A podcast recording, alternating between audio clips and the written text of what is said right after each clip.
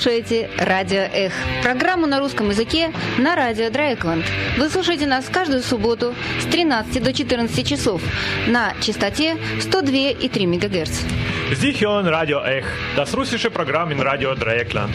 Sie hören uns jeden Samstag zwischen 13 und 14 Uhr. Und Radio Ech auf Deutsch hören Sie jeden Donnerstag zwischen 19 Uhr und 19.30 Uhr.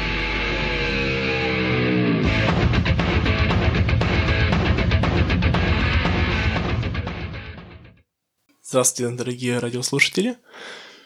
Э, В эфире Радио Эх, русская передача Радио Драйкланд. Я приветствую вас в студии, в студии Дима. И на сегодняшнюю передачу я пригласил свою хорошую знакомую подругу Наташу Копчу, которая пишет свою диссертацию э, в Москве и одновременно еще и во Фрайбурге. И об этой диссертации, точнее, не диссертации, а о теме мы поговорим. Почему? Потому что она страшно актуальная. Привет, Наташа. Привет, Дима. Здравствуйте, дорогие слушатели. И сегодня наша передача посвящена взглядам Мюллера Ванденбрука, его идеи консервативной революции, которые а, вполне вероятно восходят э, к идеям Достоевского. И об этой теме мы сегодня поговорим. Вот. Сегодня как раз такое время, когда по всей Европе, во многих странах, особенно еще в последнее время и в Германии, наблюдается такой взлет, рост новых таких правых идей, правых идеологий, движений, в том числе и в Германии, э, такие э, известные движения, как Пегида, АФД и вообще все остальное вот с, э, с кружков этих новых правых, Neue Rechte, там же и журнал Sezession, там же и газета Junge Freiheit и все остальное.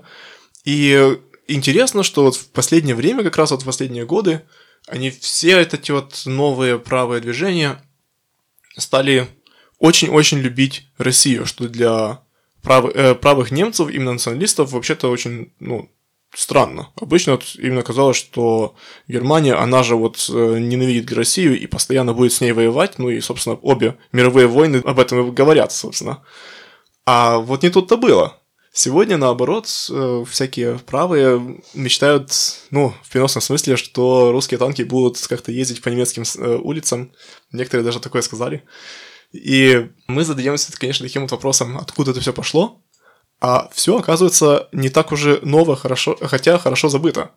Вот сто лет назад, например, и был такой, такой случай, очень влиятельный человек Мюллер Ванденбрук, немец, который очень любил Россию и мечтал России, возрождающей, значит, Запад, такой Запад э, антизападный, антимодернистский. Вот, и именно об этом мы и хотим сегодня поговорить. Конечно, мы будем только говорить, будет и музыка, чтобы больше так перенестись в это настроение, мы решили пустить в музыкальное сопровождение Стравинского, его «Весну священную». Не потому, что мы считаем, что вот он такой был националист и мечтал о каком-то Третьем Рейхе или еще чем-то, или какой-то Рос... Третьей Российской империи. Он все-таки не был байкером-хирургом. А потому что, во-первых, это музыка из того времени, а во-вторых, потому что она тоже вот какая-то такая вот мистическая, она такая архаическая, она, эм, мечтает о каком-то вот архаическом, домодернистском О возрождении. да, состоянии человека, таком вот близком к, к природе, к его инстинктам. И, собственно, этим она очень отлично подходит просто к теме нашей сегодняшней передачи, и только поэтому.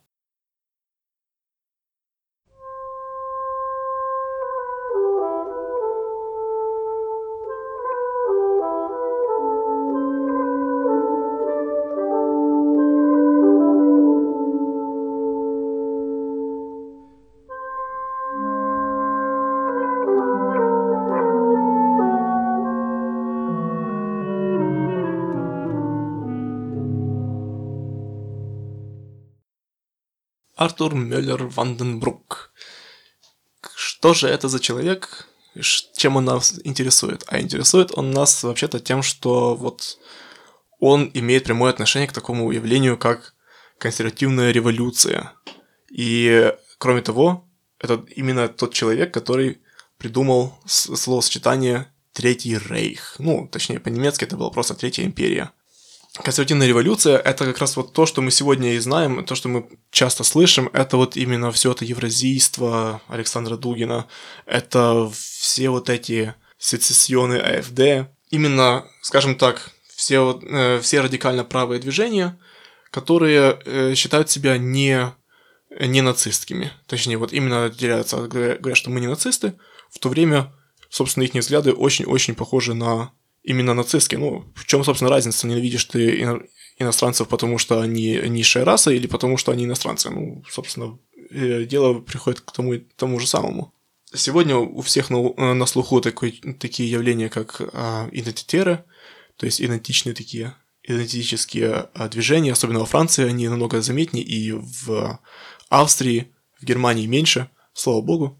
Но у нас есть другие явления – и они, конечно, вот именно любят таких вот мыслителей старых времен, вот именно междувоенного времени или там вот до Первой мировой войны, потому что все это это не нацисты. Мы же не нацисты, мы другие. Мы вообще элитарист, элитаристы, точнее, мы это они говорят, это не я. Мы это элитаристы, мы такие вот аристократы, и вот, значит, мы такие а, начитанные интеллектуалы. Их поэтому очень любят называть тоже такими гипстерами прав, э, правой сцены. И действительно, до того, как нацисты подняли под себя всю эту праворадикальную сцену в Германии 30-х годов, она была довольно-таки пестрой и очень сильно с уклоном в элитаристскую, такую аристократическую сторону. И, собственно, Мюллер Ванденбрук, насколько я понимаю, это и был вот один из таких вот мыслителей, причем, вот как Наташа говорила до того, как мы начали записывать передачу, Ванденбрук именно и был одной из таких вот влиятельных фигур вот, этой, вот этого движения, как неоконсерваторов или консервативных революционеров. Младоконсерваторов, я бы сказала. Его движение называлось как младоконсервативное. Вот, это вообще красивое, конечно, выражение. Именно поэтому он нас интересует, скажем так. Но консервативная революция, насколько я понимаю, если вот он младоконсерваторы придумал, то откуда же пошла вся эта консервативная революция?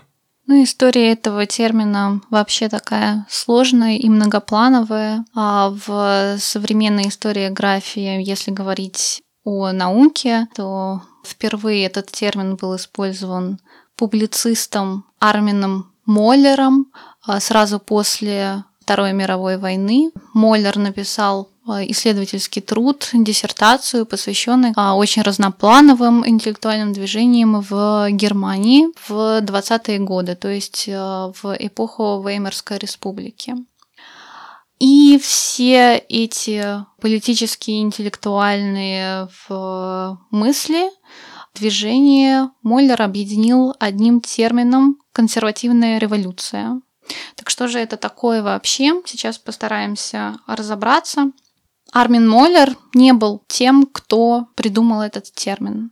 Термин существовал как синтагма уже очень давно, и впервые э, мы видим эту фразу уже у Энгельса в 1848 году, когда он пишет о польском восстании 1830 года и характеризует его как консервативная революция. Боже, только не говори мне, что именно э, у Энгельса истоки консервативной революции и новой правой. Ни в коем случае я не буду это говорить, это просто такое указание, а, это генезис нашего термина, а уже достаточно осмысленно и с необходимой нам для сегодняшней передачи окраской этот термин впервые появляется у Юрия Самарина, славянофила и известного публициста XIX а, века. А, в 1875 году в Берлине он выпускает а, небольшую брошюру, которая называется «Революционный консерватизм». Прошу заметить, что это не консервативная революция, а именно консерватизм революционный. Немножко наоборот, но тем не менее мысль уже ясна. И год спустя, в 1876 году, Федор Достоевский в своем дневнике писателей пишет э, следующую фразу, следующее предложение. Я процитирую. «Мы революционеры, так сказать, по собственной какой-то необходимости, так сказать, даже из консерватизма». И вот это как раз-таки фраза «Мы революционеры из консерватизма», она поразила Мюллера Ванденбрука в самое сердце. И с этого, скорее всего, все и началось. Но, конечно, для этого уже были предпосылки, так называемые встречные течения. Две мысли встретились, и образовалась целая Новая теория, идея, новые да. идеи, да, уже на немецкой почве. То есть, как мы видим, именно у вот этой немецкой э, идеи или концепции консервативной революции истоки уже, к сожалению, российские. Без России и тут не обошлось. Ну, без России многое не обошлось. Россия, конечно, всегда была такой вот родиной многих мыслителей, э, которые в европейском масштабе э, считались довольно влиятельными. К сожалению, также и в правой стороне, с правой стороны тоже, не только с левой, не только с либеральной. Ну, не, не без того. Да, без России никуда. Тем более Россия всегда завораживала своей русской загадочной душой, своим русским существом, которое было другое, чуждое Западу, в том числе чуждое Германии. А Германия в начале 20 века, если мы будем говорить, переживала некий кризис, некий так называемый культурный пессимизм, когда страна находилась э, в состоянии вроде бы покоя, когда все хорошо, есть э, технический прогресс, все довольны всем, но тем не менее интеллигенция была недовольна, ей чего-то не хватало, особенно уже поднадоел французский либерализм и вообще прогнивший Запад, и нужно было э, найти что-то новое, а где его искать? Конечно же, на Востоке. Конечно же, на Востоке. И так образовалась э, так называемая ориентация на Восток, Осториентирунг. И в эту волну попал и Мюллер Ванденбрук со своими идеями. Вот что интересно, вот этот кризис, такое время модернизма, ну, к началу 20 века, собственно, его переживали многие другие страны тоже. Так же самое и во Франции были тоже сильные, влиятельные консервативные движения, но они все-таки проиграли, скажем так, идеологическую борьбу своим либеральным противникам, в то время как в Германии все-таки было такое более консервативное общество и более консервативные элиты. Германия все-таки была действительно монархией, в отличие от Франции, которая была все-таки республикой. И именно в Германии эти идеи такие смогли, ну, скажем, не восторжествовать, а, во всяком случае, захватить э, серьезную часть интеллигенции и аристократии, и элит. И, собственно, все они почему-то боялись именно вот этого прогнивающего Запада. И тогда возникает вопрос, а где же Запад, собственно? В чем, собственно, суть этого Запада, если вот нам надо обязательно ориентироваться по Востоку, и если вот во всех западных странах э, есть этот, этот кризис идеологии, то где Запад? Разве, разве что в Америке, но, но Америка еще настолько далека, что тяжело не говорить как, как о вот, колыбели Запада. Англия, ну вот разве что Англия, но как-то про нее тоже мало кто думал. Запад, скорее всего, как некий конструкт.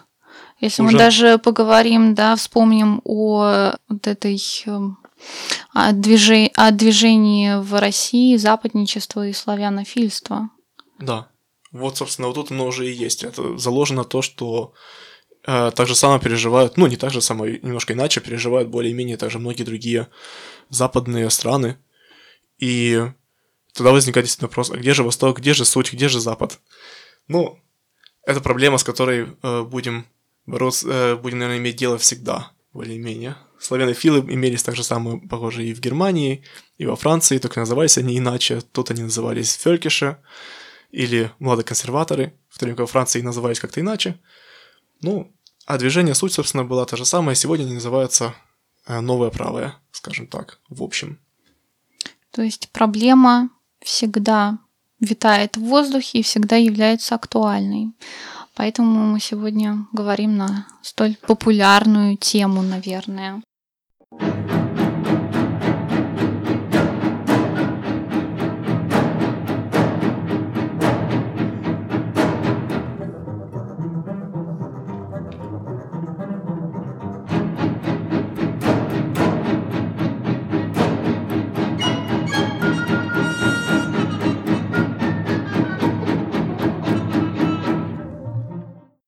Поговорим, наконец-то, уже и о герое нашей передачи, точнее, о антигерое нашей передачи, о господине Мюллер Ванденбруке, Откуда есть и пошел господин Мюллер Ванденбрук?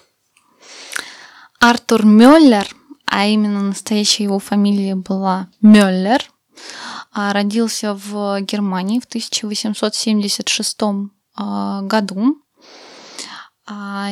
А, и свой псевдоним он придумал уже некоторое время спустя. То есть как придумал, он просто к фамилии своего отца присоединил фамилию своей матери. И вот у него получился такой таинственный, звучный псевдоним Мюллер Ванденбрук. Это был молодой человек, который вырос в 80-е и 90-е годы XIX века, то есть в атмосфере уже упомянутого нами культурного пессимизма. Он всю эту ношу прогнившего Запада ощутил на себе. Школу он бросил, он ее не закончил. В университет не поступил, но был очень начитанным, всегда увлекался искусством, культурой, историей, писал э, уже в свои юношеские годы большие работы на темы итальянского искусства и тому подобное. В начале 20 века он решил уехать в богемный Париж. То есть вот человек ненавидит модернизм, ненавидит современный мир, ненавидит либерализм, этот прогресс, и едет именно в самое логово льва, именно в Париж. Именно в, этот, в тот город, который, собственно, и есть символом всего этого прогнивающего так называемого Запада. Многие в то время приезжали в Париж, чтобы себя показать на других посмотреть. Там собирались совершенно разные личности со своими разнообразными веяниями, идеями, что впоследствии случилось с Мюллером Ванденбруком. Именно в Париже он э, знакомится с балтийскими немками, сестрами а, Лис и Люси Керрик. Люси Керрик становится женой Мюллера Ванденбрука, и э, эти сестры знакомят Мюллера с наипопулярнейшим в то время русским религиозным философом Дмитрием Мережковским, который к тому времени написал свои философские труды и эссе, которые получили большой резонанс в Европе. Был переведен на французский, английский и немецкий языки. И вот образуется такая такой кружок единомышленников. Кружок единомышленников, такая компания философская, эстетическая. И они решают издать первое собрание сочинений Достоевского на немецком языке. То есть это именно четыре человека, которые любят Достоевского, прочитали его всего и восхищаются им, и готовы, собственно, потратить кучу времени на это дело и горят, собственно, желанием сделать это. Горят желанием, но не могу сказать, что все они Достоевского читали. Конечно, Мережковский Достоевского читал, знал. Сестры Кирик Достоевского читали, потому что они самым прямым образом относились к Российской империи и находились в российском контексте. А вот товарищ э, Мюллер Достоевского знал плохо, потому что Достоевский к тому времени не был полностью еще переведен на немецкий язык существовало только на неме... в немецких переводах несколько произведений Достоевского, самых значимых э, «Преступление и наказание», не знаю, «Братья Карамазовы». Вот и все. И другие какие-то психологические произведения а, русского автора, который воспринимался только как автор романов, как натуралист хороший, который писал в французских традициях, натурализма и реализма, как мистик, очень интересовал тоже Европу в начале 20 века. Опять же, сюда наша тема русской души, непознанной, загадочной. А, но а, Мюллер Ванденбрук находит в Достоевском совершенно новое, а именно политическую сторону русского писателя и находит э, Мюллер э, в Достоевском свои мысли и свои идеи. То есть они встретились, столкнулись и положили начало нечто новому. Так чем был э, Достоевский интересен Мюллеру? А это тем, что Достоевский позиционировал себя как антизападник. Он э, в своих публицистических работах очень много писал а, о либерализме и всячески критиковал его, но сюда же он относил и немецкий либерализм, то есть Германия это прежде всего олицетворяла тоже Запад и являлась его частью. Для, Мёр... для Мюллера уже немножко по-другому. Э, Германия стоит э, между Западом и между Востоком. Потом Достоевский э, писал о миссии русского народа, который должен спасти весь мир и объединить все народы в один единственный. Это его одна из основных а, мыслей, одна из основных а, целей. Очень так коммунистически звучит даже. Вот мы сделаем, все, э, все должны стать одним народом таким вот таким пан-земным народом, так сказать. Ну, был ли он таким гуманистом и просто мечтал, чтобы не было больше войн в мире? Гуманистом он был, но был особенным. Он был все-таки прежде всего почвенником. А почвенник а, — это такое радикальное славянофильство и национализм. И это очень хорошо прослеживается именно в публицистических работах Достоевского. Если в романах, да, он гуманист и пишет о всечеловеческой любви, то в публицистике он придерживается немножко иного а, мнения и пишет именно о роли русского народа среди прочих. Только так. То есть, если я правильно понимаю, то для Достоевского а, объединение мира означало именно, точнее, объединение всех народов означало более-менее покорение этих народов таким себе русским народом и доминирование э, э, России над всеми, всеми остальными странами, ну или народами. Но сейчас ты все-таки его так Слишком уж переврал, да? Слишком переврал. Да, упростил, я бы сказала. А, Все-таки гуманистом он оставался. А, просто он говорил о общем об, об общехристианской идее, о любви, которую, нес, которую несет русский, именно русский народ. Но mm любовь как составляющая главная. Такие удушающие объятия.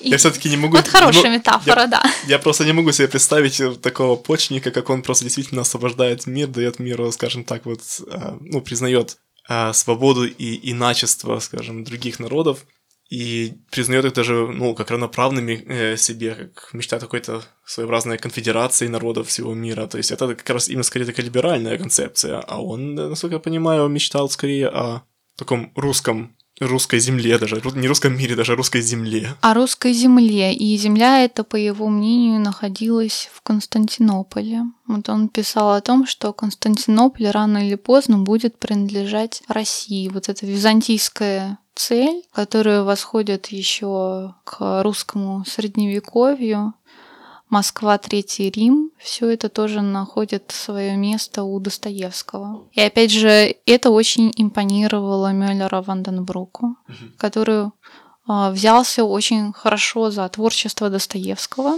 И э, совместно с Мережковским э, с 1907 года он выпускает собрание сочинений Достоевского э, где-то по одному тому, по два тома в год.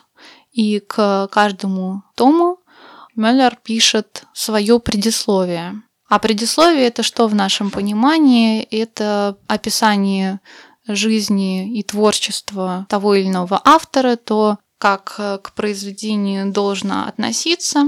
Но у Мюллера совершенно была другая задача.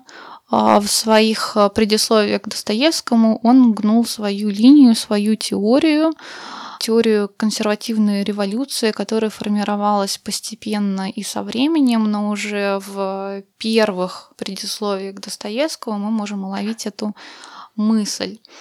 И что самое интересное, наверное, это то, что Мюллер в этих предисловиях не часто пишет о Достоевском, но пишет все время о русском народе, о России, о русской душе, о русской мистике. А Достоевский присутствует как бы косвенно и упоминается, допустим, иногда только к самому концу предисловия, но зато меткой фразой.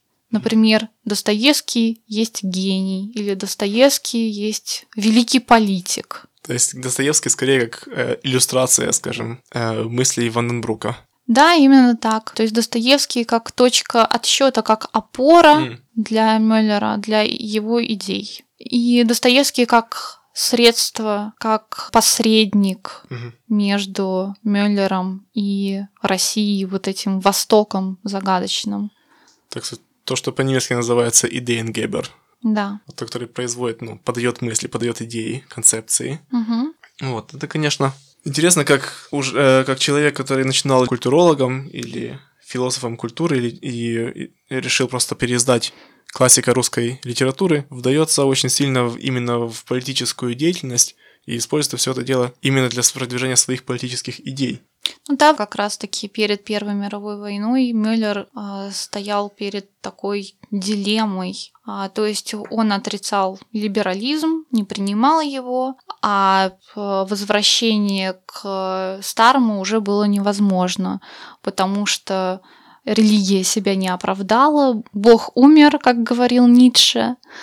Это уже позади, все пройдено. Оставалось найти только альтернативу. А альтернатива это новая вера. А новую веру можно найти где? Только, возможно, на Востоке. И чтобы ее найти, для этого нужно какое-то средство. А средство есть консервативная революция. Вот такой ход, ход мыслей. И к консервативной революции мы вернемся, конечно, после следующей музыкальной паузы.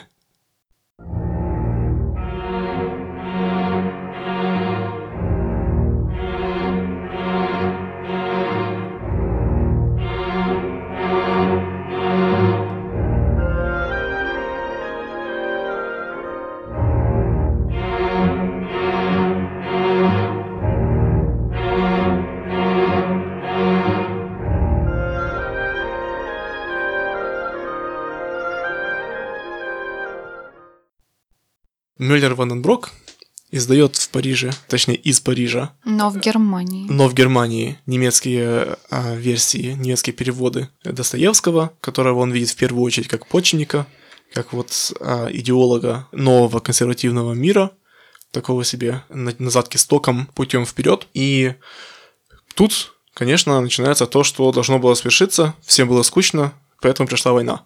Начинается Первая мировая война. И что же делает э, немец?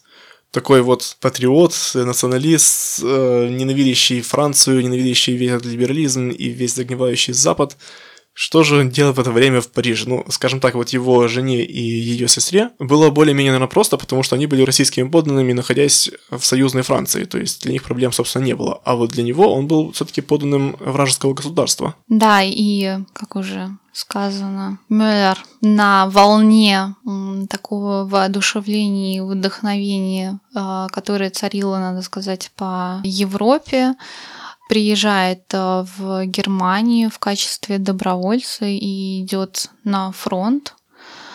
Но там по состоянию своего психического здоровья у него дела не очень складываются, и он не мог э, служить на фронте, и его переводят э, в Берлин э, в качестве военнослужащего, но уже в таких на идеологическом фронте. На идеологическом фронте, да. И он в это время пишет в газеты свои сочинения, политические эссе, то есть начинается тоже его такая собственная трансформация. Из культурного критика и культуролога он превращается постепенно в политического деятеля знакомится в это время с нужными для него людьми, и также в это же время он продолжает работу над собранием сочинений Достоевского, несмотря на то, что а, Россия на тот момент стала врагом Германии.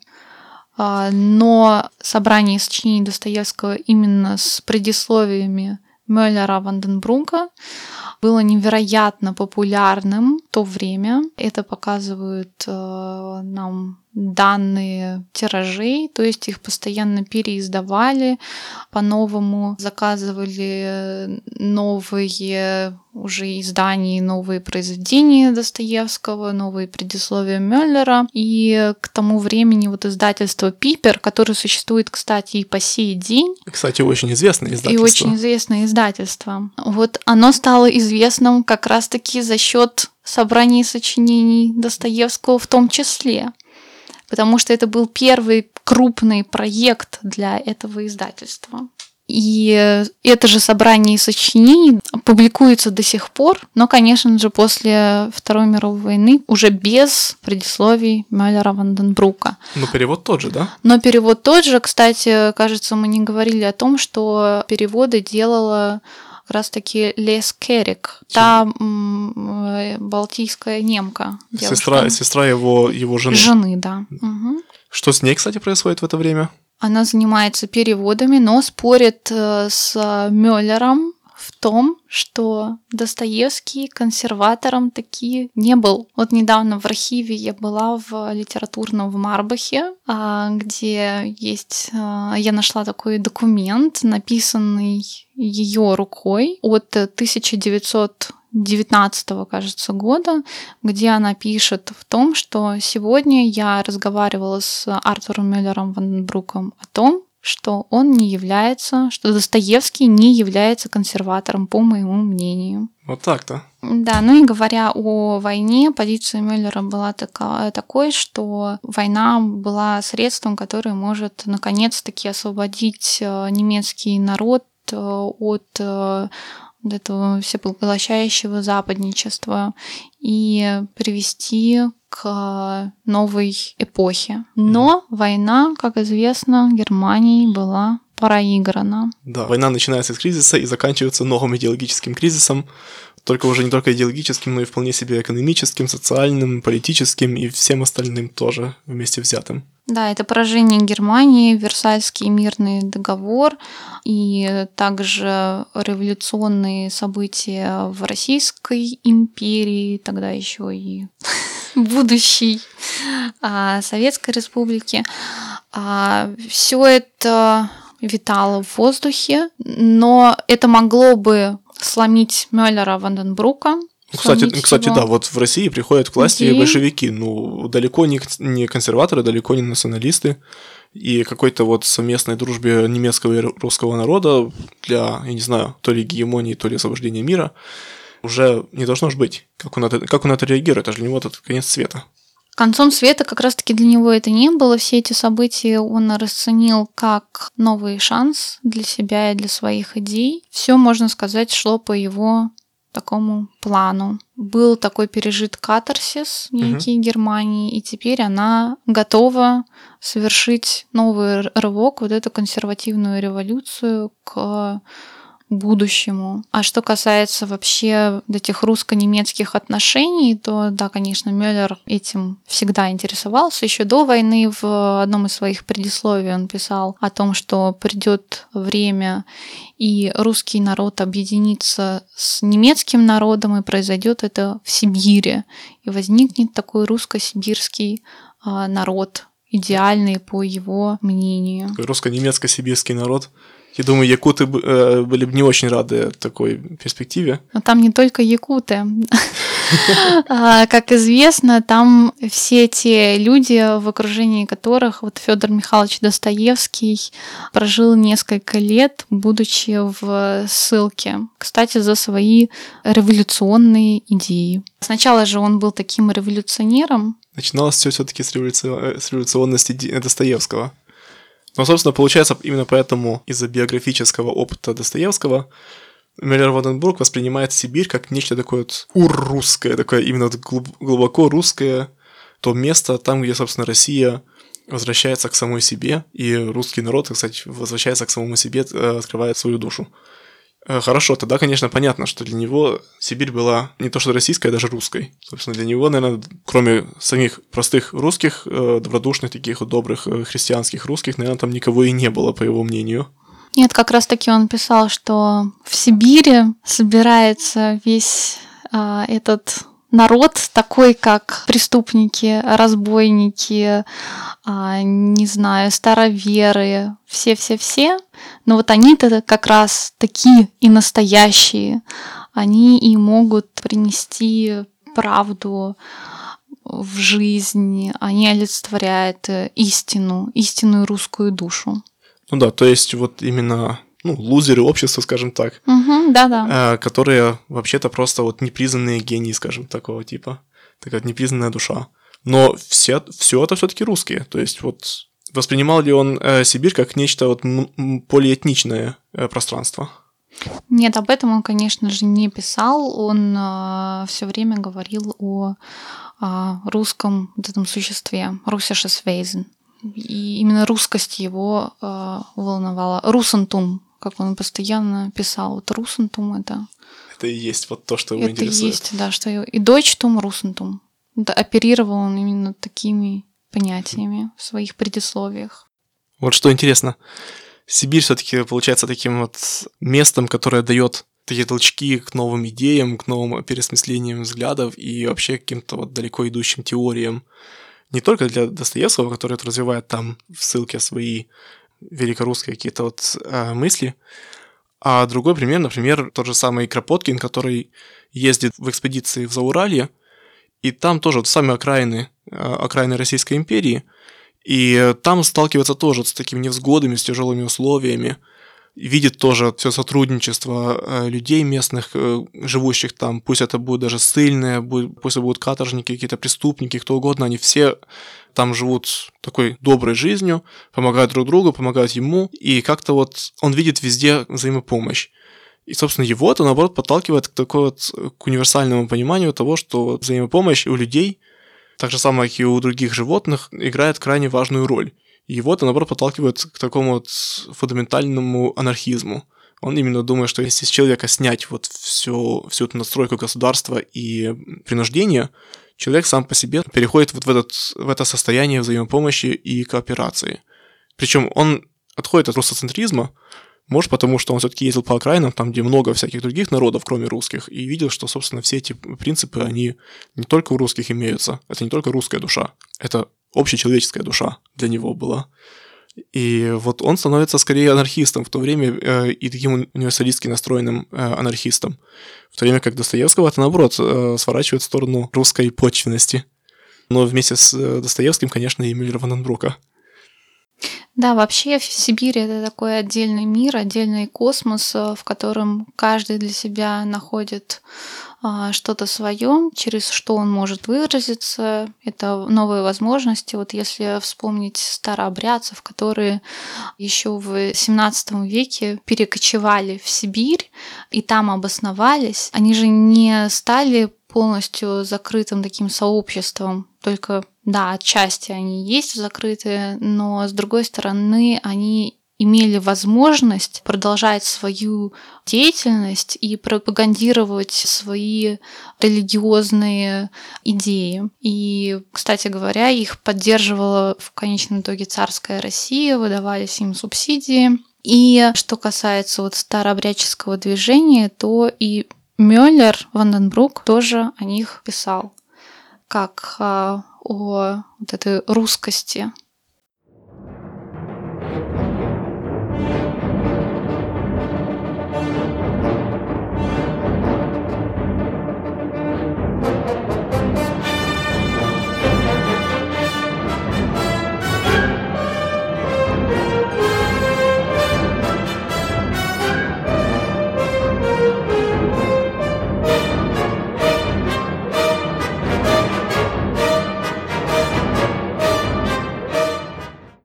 Заканчивается Первая мировая война.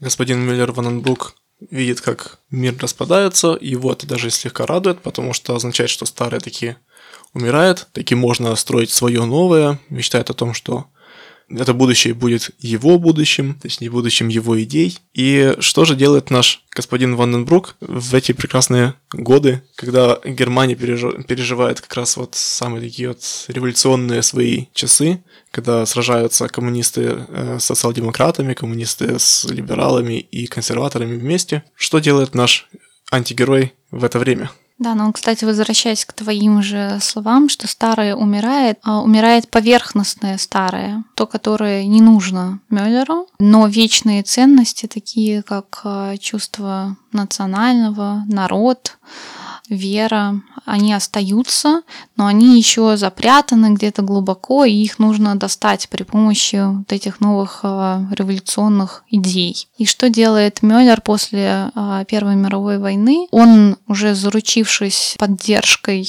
э, и связями, полученными в период войны, становится достаточно популярной персоной на политической сцене, но полит политиком он еще не стал, но хотел бы, и э, идет к этому а, и основывает так называемый политический коллег, некий кружок единомышленников, которые обсуждают результаты Версальского мирного договора, которые хотят вернуть потерянные после войны немецкие земли и хотят вновь объединить Германию, но не только Германию, но и весь этот немецкий То есть вместе с Австрией народ, и, да. да. со всеми, как, э, кое-где любят говорить, этнические земли. Да, совершенно верно. И в 1923 году э, Мюллер пишет свою главную книгу, свою самую популярную работу, за счет которой он стал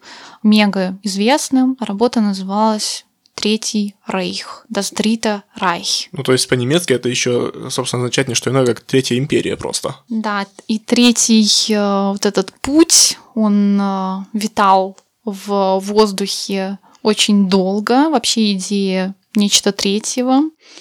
Даже у Мережковского, о котором мы говорили в начале нашей передачи, тоже была эта идея, но Мережковский писал именно с религиозной точки зрения, писал о так называемом Третьем Завете, что после Бога Отца, после Бога Сына придет Третий Завет, а Третий Завет — это Бога Матерь, которая воплотит в себе национальные такие чувства и вернет к этому национальному истинному началу.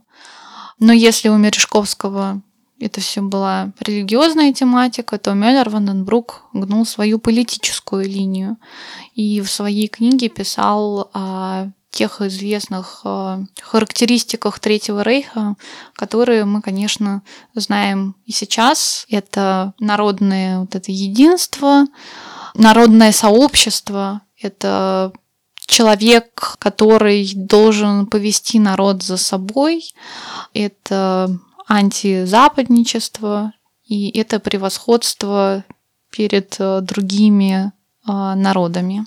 То есть вот именно тот коктейль, который мы знаем уже с последующих потом событий. Ну, эм, то есть настолько все известно, что просто напрашивается вопрос, э, знал ли о нем Гитлер?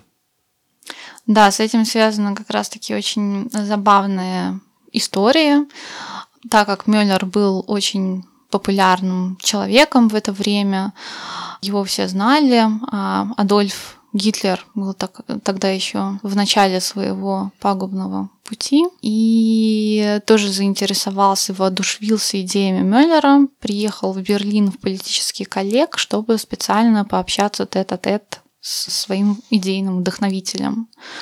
Мюллер дал ему такую возможность, они поговорили, с Гитлером. И потом Мюллер поделился со своим знакомым впечатлениями после разговора и сказал, что вот этот парень, он ничего не понял, что я хотел сказать. То есть вот именно извечная проблема разных мыслителей, особенно которые слишком уж любят думать э, сами про себя и не, уча... не видят себя такими политиками, не участвуют особенно в политических процессах, и не привыкли к этим всем политическим Э, процессом, поиском компромисса, спорах о правильном пути, о, разных, э, о правильности разных аргументов и концепций, они очень часто себя чувствуют именно непонятыми. Если вот ты с ними немножко противоречишь им, они уже себя чувствуют совершенно непонятыми и э, просто отворачиваются от тебя и говорят, что ты их вообще не понимаешь. Нам что-то вообще еще больше известно о том, правильно ли понял, скажем так, вот Гитлер Мюллера, или это действительно были какие-то фундаментальные какие-то расхождения между ними. Или просто вот только вот эта вот короткая фраза нам известна. Что касается Гитлера, вот той встречи, да, только эта короткая фраза, которую нам вот донес э, тот современник, очевидец. Больше, увы, ничего. Ну да, Мюллер не был политиком, хоть и хотел им быть. Он был прежде всего таким, если можно выразиться, метаполитиком, то, что выше политики на метафизическом уровне, ну, соответственно, примириться с действительностью он не мог по своей, не знаю, психологии. Был не понят, и в силу своего очередного меланхолического приступа покончил жизнь самоубийством. А Адольф не последовал примера своего учителя, продолжил свой политический путь. Он себя видел скорее политиком, чем каким-то метафизиком. И жаль, что он не последовал его примеру, можно сказать. Вот. Но тема, тем не менее, остается да, то есть э, жить. Ванденбрук покончил жизнь самоубийством, но его концепции, его идеи остались, точнее, ну или как минимум его термины остались. Гитлер их присвоил себе, использовал в своей дальшей политической карьере. И если уж так много общего между вот Третьим Рейхом Мюллера Ванбрука и тем, что, собственно, наступило, то э, невольно задаешься вопросом, действительно ли Гитлер так его уже не понял, или просто это было настолько близко все равно, что те небольшие разногласия между ними, ну, роль-то не играли особенно. На выходе было то же самое. Ну, это, это уже вопрос для, для другой передачи. На сегодня стоит подвести итог, что все э, развитие новой такой радикально немецкой правой, правой мысли, не обошлось без влияния из России, ну хотя уже, может, даже не, не очень-то уж и обдуманного, и такого запланированного влияния из России, все-таки Достоевский уже был к тому времени давно мертв, но идейное влияние осталось, и поэтому с сегодняшней точки зрения, то, что нас сегодня очень удивляет, что вот э, немецкие националисты любят Россию и восхищаются, значит, Россией, постоянно ездят на всякие конгрессы в, в Петербург или в Москву, ну, это сегодняшней точки зрения после двух мировых войн нас может удивлять, но на самом деле вот к тому времени это еще было ничего нового. И все это было э, просто хорошо забытое старое, так сказать. Но надо сказать, что и со своей стороны в России неоевразийцы до сих пор почитают Мюллера. Вот я сегодня буквально прогуглила перед нашей передачей а, консервативная революция и такая новостная лента, новостную ленту я включила. И вот там были э, сайты неоевразийцев э, с докладами по Мюллеру о его жизни, о его идеях.